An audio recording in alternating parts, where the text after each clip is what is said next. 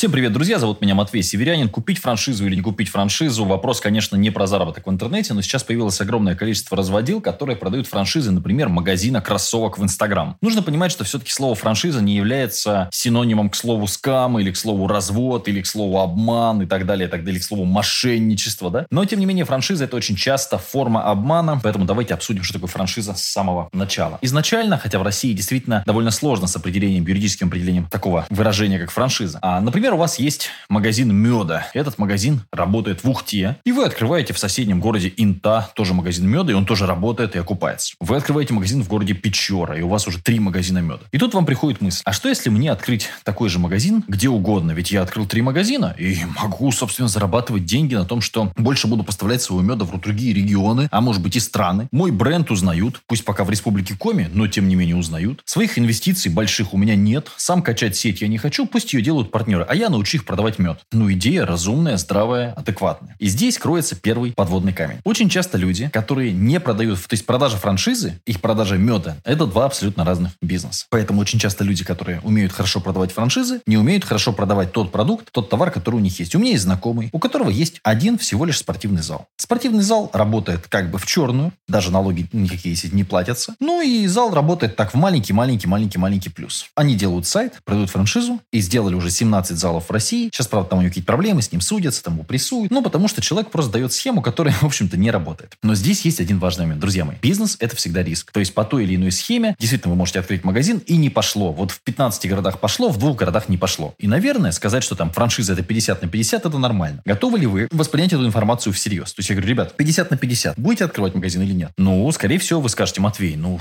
для меня это как бы странно. То есть там 5 миллионов стоит, допустим, франшиза магазина меда или там спортивного там какого-то этого. Я вложу деньги, а он выстрелит или не выстрелит 50 на 50. Ну, друзья мои, а не смущает ли вас то, что 95% бизнесов прогорают в первый год? И, возможно, у вас все будет хорошо, хороший location, хор... Э, а хреновый продавец на кассе. Из-за этого продавца, не имея опыта бизнеса, вы потратите деньги. То есть, сама идея и ваше желание купить франшизу, я сам не раз заходил на сайты с франшизами, смотрел разные отзывы, и ну, даже выбирал, да, но так и не взял никакой франшизы. По той простой причине, что мне не всегда понятно, а почему вы сами не можете реализовать и рискнуть? Вот знаете, есть франшиза грузчиков, а есть франшиза муж на час. И мы с товарищем в свое время сделали свой муж на час. Мы взяли франшизу, созвонились, ну как бы, мы взяли сайт франшизы, мы не покупали ее, сейчас внимание, а созвонились, узнали всю информацию, что нужно. Девочка, принтер, база, то есть мы поняли всю модель и реализовали ее сами. Зачем мне какой-то непонятный логотип? Другое дело, если вы покупаете франшизу Макдональдса, но это стоит не 100 тысяч рублей, потому что когда вам предлагают франшизу за 100 тысяч рублей, ну вы должны как минимум задумываться, да, что там можно за 100 тысяч рублей предложить. А предложить вам можно не какой-то бренд раскачанный, потому что на Макдональдс люди будут идти. То есть если я там даже в деревню открою Макдональдс, будут приезжать, потому что это Макдональдс. Если я открою шавуху у Араза, там у Арата или у Мадрида, ну неважно, поняли, какое-то вот такое заведение, ну, соответственно, а этот бренд не будет тянуть. То есть мне абсолютно без разницы. Я могу купить франшизу там шавухи у, у, у Айрата, да, и могу также сам открыть э, шавуху у Матвея. Разницы никакой не будет. Нужно понимать, да, то есть бренд здесь не тянет вам клиент.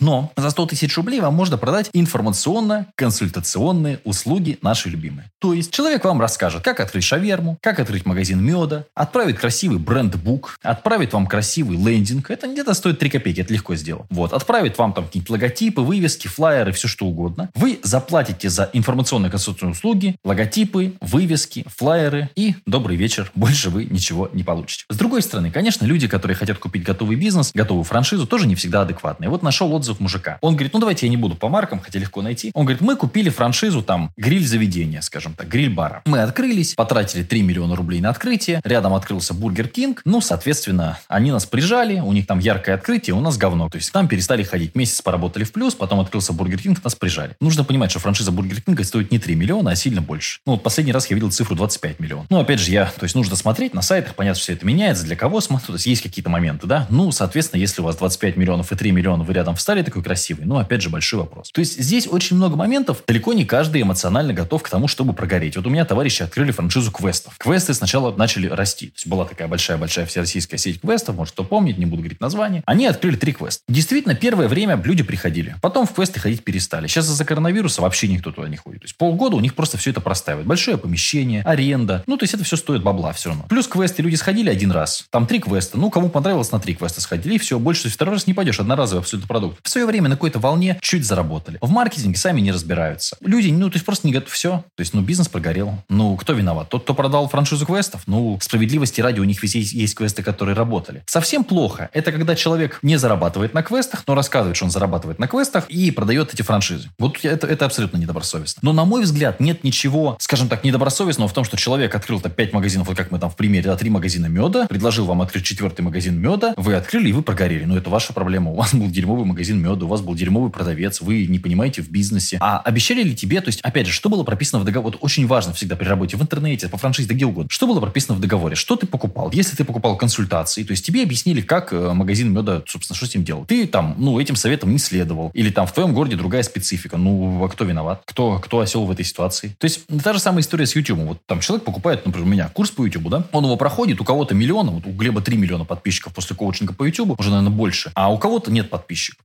Начинаем разбираться. Ну, Глеб работал каждый день. Глеб купил хорошую камеру, монтировал, занимался, то есть все советы внедрял, сам постоянно обучался, читал другие книги по YouTube. Ну, да, есть результат, да, несколько лет подряд работает человек, потому что 3 миллиона больше подписчиков. Телблок канал называется, Телблок. А кто-то, ну, сидел, э, ничего не делал, мотивации не было, голоса поставлен на монет и так далее. Бизнес – это совокупность факторов. Мне очень нравится идея, правда, купить какой-то бизнес, чтобы он работал за меня. К сожалению, я таких не вижу. То есть везде нужно впахивать. Более того, есть вещи, в которых я не разбираюсь. Ну вот смотрите, я покупаю, продаю акции и облигации. Я посчитал, что я в год в среднем зарабатываю 16% годовых. То есть если я 100 тысяч рублей потрачу на акции и облигации, я достану 116 тысяч рублей. И пацаны мне говорят, слушай, а что ты не хочешь вложить нам в стройку? Полтора миллиона вкладываешь в дом, дом через 2-3 года продается за 2 миллиона. Казалось бы, ну сделка века. Но они этим занимаются. У них свои бригады, свои строители. Они заработают в любом случае. Я здесь могу заработать эти 500 тысяч рублей, вложив свой страх и риск, соответственно, в это. В то, в чем я не разбираюсь. А правильным ли будет, если дом не продастся через 2-3 года, сказать, что строители меня кинули и обманули? Ну, наверное, с одной стороны, нет. С другой стороны, ребята, то есть они же не обещали. Они мне сказали, мы тебе построим. Вот у нас продалось. И действительно у них продаются так дома. Продастся ли у меня? Опять же, большой вопрос. То есть здесь, ну, нет стопроцентной гарантии, что вы свой капитал приумножите. Есть более рискованные вещи, как свой бизнес, есть менее рискованные. Другой момент, который мне очень непонятен часто при покупке франшизы. Если мы покупаем крупный бренд и некую налаженную систему, которая работает, ну, по крайней мере, в большом количестве городов, там, как вот тот же самый пресловутый KFC или Burger King или Макдональдс, это я понимаю. А если мы говорим про некую франшизу, которая не работает в большом количестве городов, мне непонятно, почему я должен в это говно вписываться. А если человек говорит, вот, продавай там, я не знаю, мои товары из Китая. А что тебе мешает самому заказать товары из Китая?